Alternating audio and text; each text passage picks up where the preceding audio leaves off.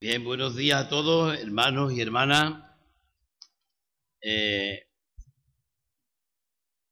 hay algo muy importante que deberíamos de, de tener presente cada vez que venimos a la iglesia. Y en primer lugar sería que cuando venimos a la iglesia, venimos a encontrarnos con Jesús. Venimos a encontrarnos con Dios.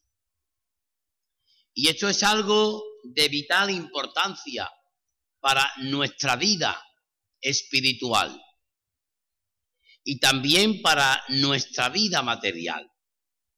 Porque el Señor es quien hace posible el que nosotros podamos tener la vida que Él manifiesta en su palabra y una vida como dice, en abundancia.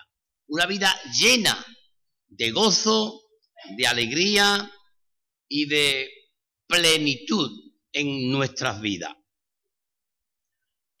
Hay eh, al menos tres cosas que cuando se está hablando, y en este caso cuando se se medita la palabra de Dios, cuando se predica la palabra de Dios, hay al menos tres cosas que la persona que está hablando, que está predicando, tiene que tener presente.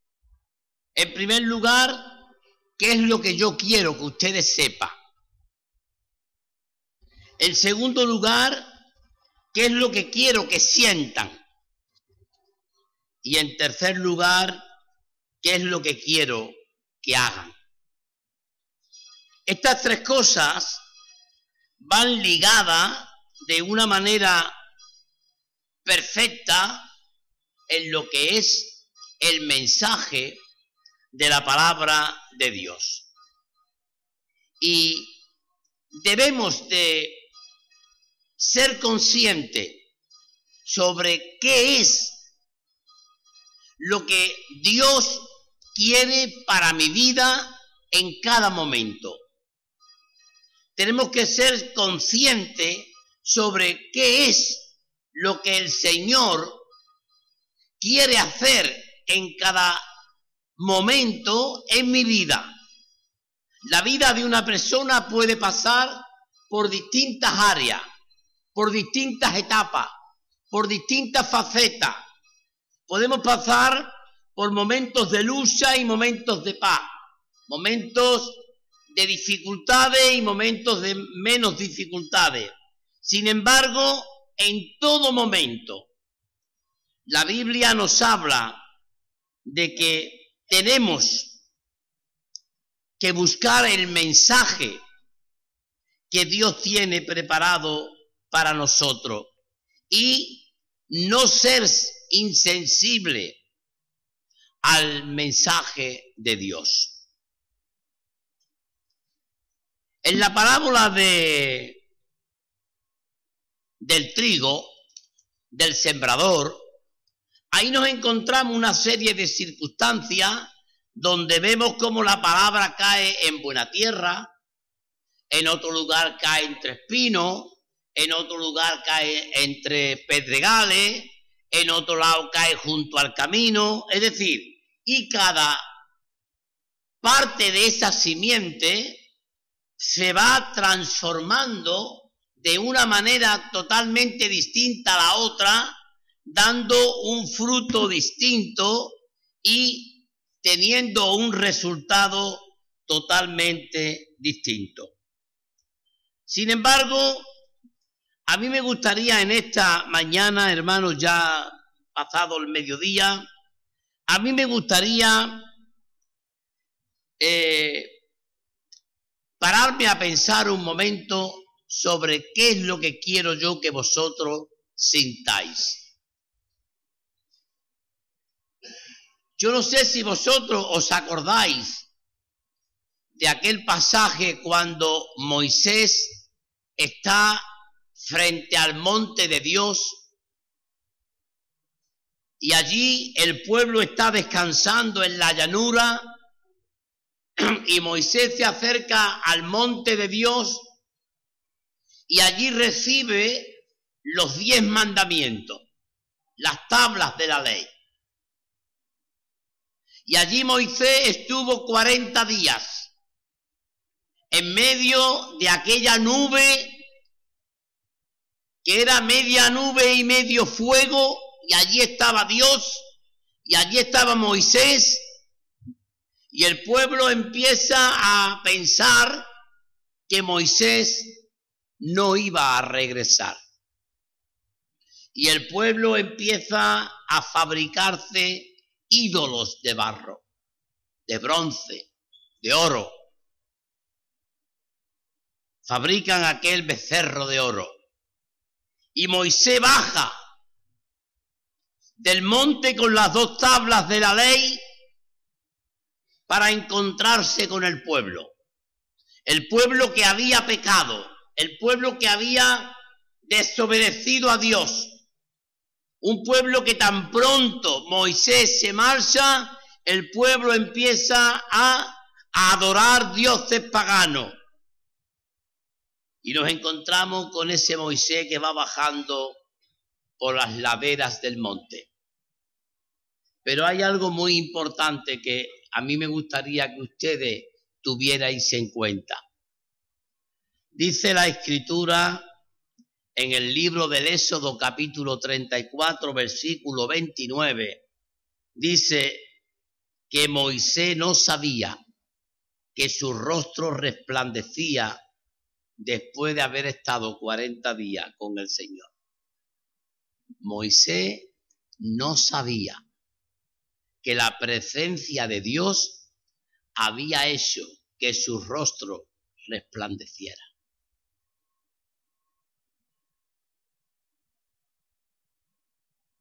¿Qué quiero que sepáis vosotros, hermanos? ¿Qué quiero que sientan? Nosotros hemos venido hoy a la iglesia, que es el templo de Dios, que es el lugar donde Dios está. El Señor ha dicho, donde dos o tres se reúnan en mi nombre, allí estoy yo en medio de ellos. Y sería una lástima, mis queridos hermanos,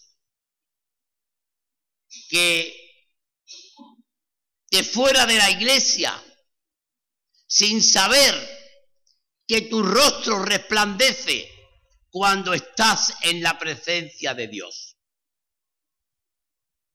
Sería una lástima, sería una pena no ser consciente realmente de la presencia de Dios en nuestras vidas.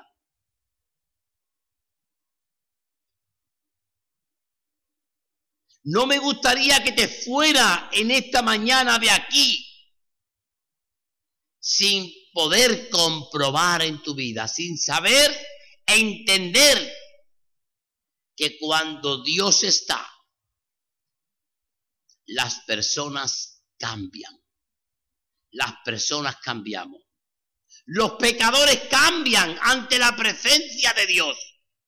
Aún la persona que haya podido cometer el delito más grande del mundo, ante la presencia de Dios, esa persona puede cambiar su vida, puede arrepentirse de sus pecados y puede cambiar de estilo de vida y ser salvo o ser salva y estar en la presencia de Dios. Porque el Señor perdona a todos aquellos que se arrepienten de corazón y se acercan a Jesucristo. Yo quiero que en esta mañana, hermano, cuando te vayas de aquí, la gente, tus amistades, tu familia, la gente que te vean por la calle puedan decir lo mismo que dijeron de los apóstoles y de los discípulos. ¿Cómo se conocen que han estado con Jesús? Que podamos decir nosotros, como decían aquellos caminantes de Emaús, ¿No ardía nuestros corazones? ¿No sentíamos algo especial cuando nos hablaba en el camino. ¿No sentimos algo maravilloso cuando rompió el pan? ¿No sentimos nada? ¿Qué siente tú cuando estás en la presencia de Dios? ¿Te quedas igual?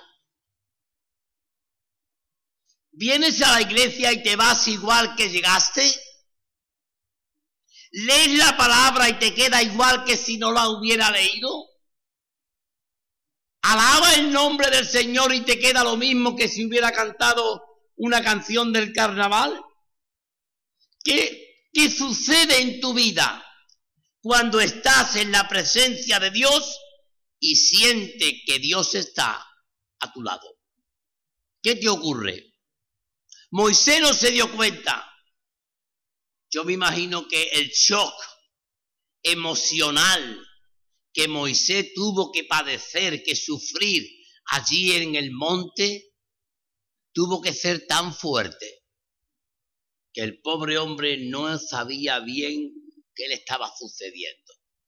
¿Tú te imaginas Moisés allá arriba solo y Dios dice que con el dedo de él, clavando y grabando de su propio, de su propio puño, de su propia letra, grabando los mandamientos. ¿Te imaginas a Dios diciendo a Moisés, no tendrá Dios ese ajeno delante de mí? Y aquel dedo escribiendo, escribiendo en la, tabla. Y tendrá, y y Moisés de nuevo excusando a ese Dios diciendo, no matarás, no dirás falso testimonio. Y Moisés diciendo, ay, pero te maté. ¿Te, te imaginas el shock que tuvo, que tuvo que sufrir Moisés cuando Dios le hace así con el, con el dedo y dice, no matarás, no matarás? Y dice Moisés, pues yo maté a, a un soldado. Y no dirás falso testimonio y no deseará a la mujer de tu prójimo y no tal. Me imagino a, Moisés tendría que estar abrumado. El hombre estaría allí compugido totalmente. Porque allí Dios le estaba diciendo cosas muy grandes. Dios le estaba diciendo a Moisés cosas muy importantes. De tal manera que dice la Biblia que el rostro de Moisés cambió se transformó, pero él no se dio cuenta. Podemos decir, Moisés estaba en la nube, estaba como en una nube, innubilado. Y se lo tienen que decir. A Moisés le tienen que decir que su rostro resplandecía. Y es la experiencia que tuvo Moisés en el monte la que le hizo sentir luego el valor, la fortaleza para seguir luchando y caminando con aquel pueblo pecador hasta la tierra prometida. Moisés no sabía que su rostro resplandecía. Tú sabes que tu rostro también puede resplandecer. tú sabes que tu rostro puede también brillar. Tu rostro puede ser resplandeciente también.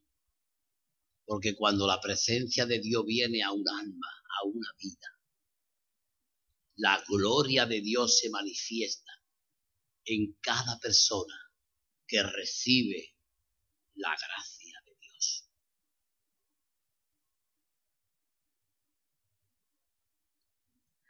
Hay también otro hecho de otra persona que no se dio cuenta que le estaban sucediendo cosas. Sansón fue un hombre tocado por la mano de Dios. Sansón fue un hombre al que Dios le dio mucha fuerza. pero tenía que cumplir con una serie de condiciones. Tenía que ser nazareno, no podía tomar vino, no se podía cortar el pelo, tenía que ser un hombre puro, un hombre limpio. Sin embargo, él peleó muchas veces con los filisteos y les ganó. Pero en cierta ocasión, en cierta ocasión Sansón se fue y cesó en la cama con una mujer que no era del pueblo. Podríamos decir que era como una medio ramera. Y allí estaba Sansón con aquella mujer. Y aquella mujer se compinchó con gente del ejército para cortarle a Sansón el cabello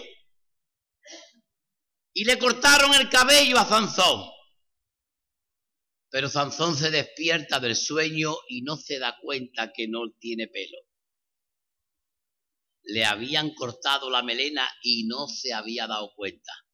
¿Os acordáis de otro que no se había dado cuenta de otra cosa? Moisés no se dio cuenta que su rostro resplandecía. Sansón no se dio cuenta de que le habían cortado el pelo. Y cuando la mujer gritó, Sansón, que vienen los filisteos, Sansón le dijo, tranquila, quieta, tú no te preocupes, que igual que yo otras veces me los he liquidado a todos, a esta gente también me los voy a liquidar. Pero Sansón no sabía que se le había ido la fuerza. Sansón no se había dado cuenta que por su pecado Dios se había marchado de él. Y él estaba confiado, Dios está conmigo. Dios está conmigo y yo voy a vencer. Pero Dios no estaba con Sansón. Y a Sansón lo cogieron, lo amarraron, le sacaron los ojos y lo amarraron a una noria donde daba vuelta los caballos para sacar agua. Y la historia de Sansón termina siendo, pidiendo él que lo amarren a las columnas del templo. Y allí en un estado de arrepentimiento absoluto, Dios de nuevo le dio fuerza a Sansón para derribar el templo y nada más. Y allí Sansón murió juntamente con el ejército de los filisteos. Dos personas, dos casos totalmente diferentes pero al mismo tiempo iguales. Los dos no se habían dado cuenta de lo que le estaba pasando. Moisés no se dio cuenta de que la gloria de Dios estaba con él. Hay hermanos y hermanas que tienen la gloria de Dios encima y no se dan cuenta. Tienen la bendición de Dios encima y no se dan cuenta. tienen dones y no se dan cuenta. Tienen capacidades para hacer cosas y no se dan cuenta.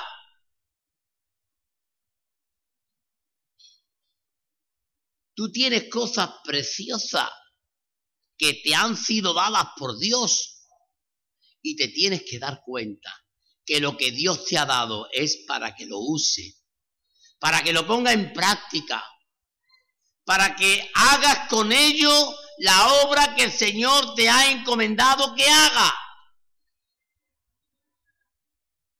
Mira tu vida. Mira tus manos. El Señor a veces no quiere grandes cosas. En cierta ocasión Dios le dijo a Moisés, Moisés, ¿qué tienes en la mano? Moisés no tenía un cetro de oro, no tenía una gran espada, no tenía un buen arco, tenía un palo, un trozo de madera de arrengar a las cabras y a las ovejas. Y Dios le dice, Moisés, ¿qué tiene en la mano? Y dice, mira, Señor, esto, un palo, tíralo al suelo. lánzalo. Y dice que aquel palo se convirtió en una serpiente. Y una serpiente más espabilada, más inteligente que la serpiente de los encantadores del faraón. Y la serpiente de Moisés se comió a las otras. Y volvió de nuevo Moisés a coger su palo. Y cuando el pueblo de Israel está frente a la columna de agua que había para pasar el Jordán y detrás está el ejército de Faraón, Dios le dice a Moisés, levanta la vara. Lo que tú tenías que no vale nada, levántala. Y toca el agua. Y cuando Moisés tocó el agua, se abrió en dos partes y el pueblo pasó en seco. Hermano, ¿cuántas veces nosotros no sospechamos, no nos damos cuenta del poder que tiene el pueblo de Dios, los hijos de Dios? Tú sabes que Dios te ha dicho a ti, todo lo que me, le pidáis al Padre en mi nombre, os lo hará. Todo. pedidme y yo haré con vosotros grandes y maravillosas obras. Hemos sido tocados por la mano de Dios y hemos sido llenos del Espíritu Santo. Y el Señor nos ha tocado con la gracia Hemos sido tocados con la gracia de Dios. Pero tenemos que darnos cuenta de que eso es así.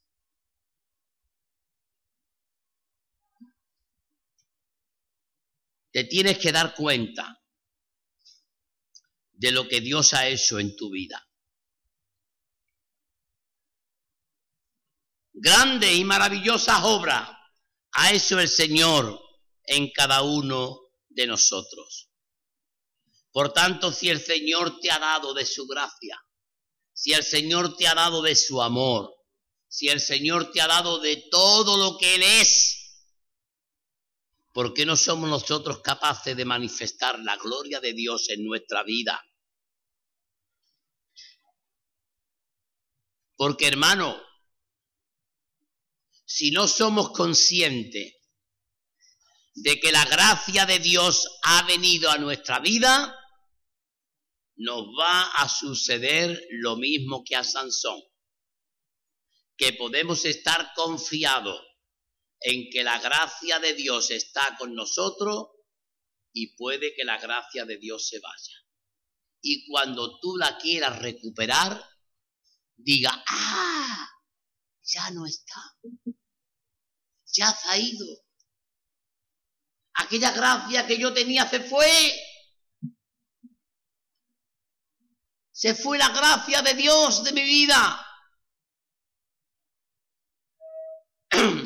Hubo un rey que se creía que era el ojo derecho de Dios, Saúl.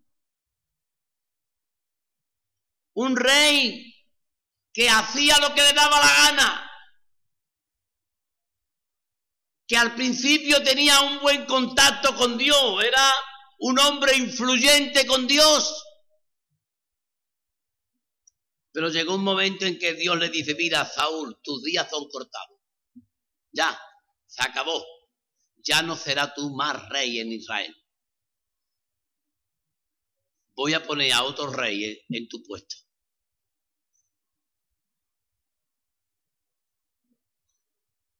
de, la gratificación de Dios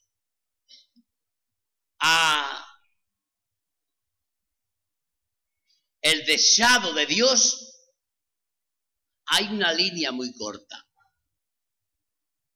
Y por tanto tenemos que tener cuidado de no estar pisando en arenas movedizas.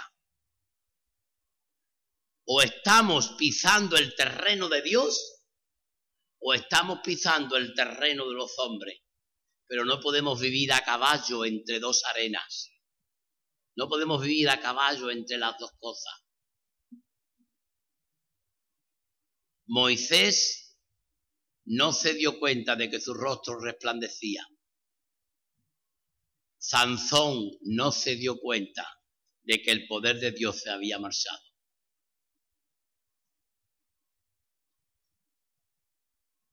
Hay una iglesia en Apocalipsis a la que el ángel le escribe una carta que es la iglesia de Éfeso. Y a esa iglesia de Éfeso, Dios tiene contra esa iglesia palabras duras, aunque también se muestra que hay una ternura sobre esa iglesia porque había sido buena. Dios le dice a aquella iglesia, tengo contra ti que has dejado tu primer amor. Pero aquella iglesia tuvo un primer amor. Y, Dios estaría contento con aquella iglesia en ese primer amor. La iglesia de Éfeso amó a Dios con un primer amor. Un primer amor que se le fue. Se le fue el primer amor. Pero el Señor le tiene que decir a aquella iglesia, mira, te se ha ido el primer amor. Yo lo entiendo. Pero si te arrepientes, el primer amor volverá. Si te arrepientes, el primer amor volverá.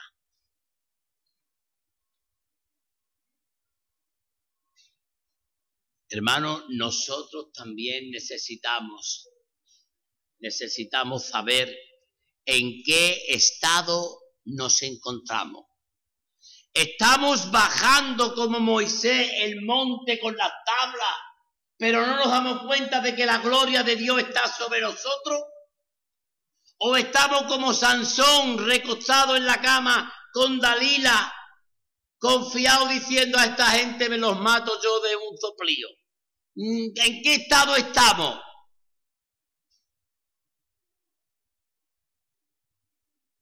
Tenemos que tener cuidado, hermanos que nos podemos acostumbrar.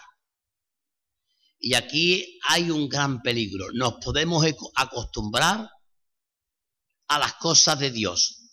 De tal manera que no sintamos nada, pero pensemos que lo tenemos.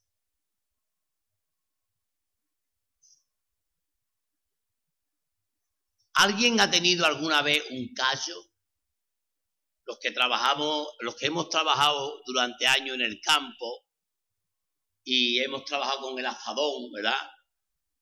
El cabo del azadón se ponía muy suave, muy fino, y para agarrarlo bien, para que no te se vaya, te tenía que echar saliva en la mano o echarle un poquito de agua al cabo para que estuviera más recio, y de tanto pegar con el, el azadón en el suelo y de tanto rozar la mano por el azadón, aquí se forma en la parte final o principio de los dedos, se forman unas durezas, unos callos, que en algunos casos son duros, son malos.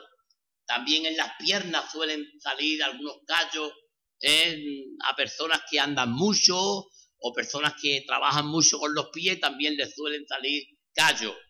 Los callos producen insensibilidad a una parte donde hay un callo, tú le pinchas con una aguja y no duele. Pero te están pinchando, ¿eh? No duele, pero pincha. La insensibilidad no es buena. Acostumbrarnos, acostumbrarnos a la gloria de Dios no es bueno. El Señor dice que Él hace nuevas todas las cosas y hace nueva todas las mañanas y hace nuevo todos los días. No te acostumbre a la gloria de Dios porque te pueden salir callos. De tal manera que te vuelva insensible ante la llamada de Dios. Te pueda volver insensible ante el tacto de Dios, ante la mano divina. No te acostumbres. no haga que tu corazón, en tu corazón se hagan callos.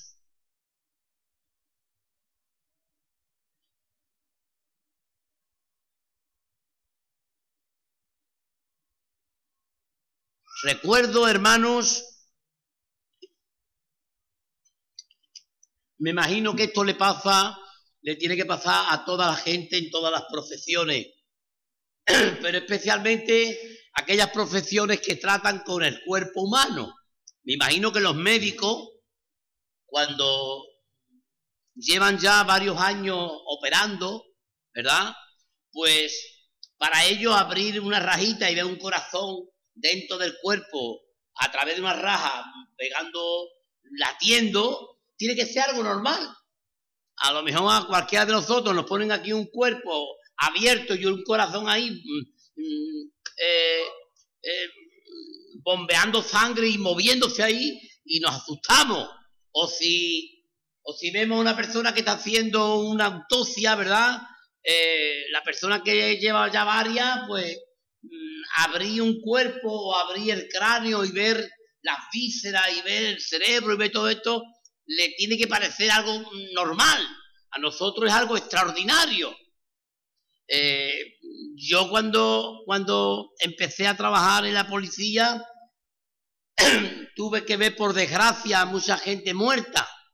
Eh, y algunos de ellos con accidentes graves, con piernas rotas, con la cabeza rota, con, con la masa cefálica fuera, fin, mm, persona ahogada, ahorcado, es decir, me tuve que, acostumbrar a ver muerto. Y fíjate, con 18 años no fui capaz de ver a mi padre, que, estaba medianamente normal.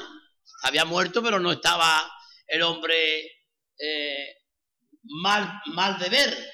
Pero llega un momento en que nos acostumbramos a la muerte nos acostumbramos al dolor, nos acostumbramos a ver cosas que son en cierta manera desagradables. Pues hermanos, si tú ves algo que es desagradable, algo que, que, te, que te puede llenar de tristeza, de pena, de dolor, y ante esto no llora, te está convirtiendo en un ser insensible. Yo soy incapaz de ver películas de llanto y de problema. No me gusta ver ese tipo de películas, no me gusta. Si voy a ver una película que sea de risa, que sea para reírme, que sea para, para pasar un buen rato, pero no tengo ganas de ver una película de sentimentalismo y de drama para llorar el hijo que es abandonado por el padre o por la madre, que se lo llevan al hospicio, que no sé cuánto, que, uy, uy, uy, Dios mío, no puedo, salgo llorando, me salgo del cine. Como haya una película de ese tipo, apago la tele, la cambio de canal. Mi mujer me dice muchas veces, hay que ver que siempre está viendo deporte. Es lo que menos, menos daño me hace, no me hace llorar. A menos que al Madrid le metan tres goles. Pero por lo demás, el deporte es lo menos que me hace llorar. ¿eh? Entonces, no veo películas que, que, produzca drama, no, no, me, no me gusta. O cuando veo esos, esos anuncios que te ponen a la hora de la comida de ese niño mm, que, que está en deblito, en deblito y te dicen, mira, por un euro le podemos dar de comer un día entero y te entra un nudo aquí en la garganta que de tú. ¿Cómo le podría yo llevar a ese chiquillo el euro? ¿Verdad? Entonces, no nos volvamos insensibles. No, no, no hagamos callo en nuestra vida. Yo creo, yo creo que lo mejor que podemos hacer nosotros, hermano, es decirle al Señor que Él nos ayude a comprender a comprender su presencia. Señor, ayúdame a que yo pueda darme cuenta de que tú estás aquí.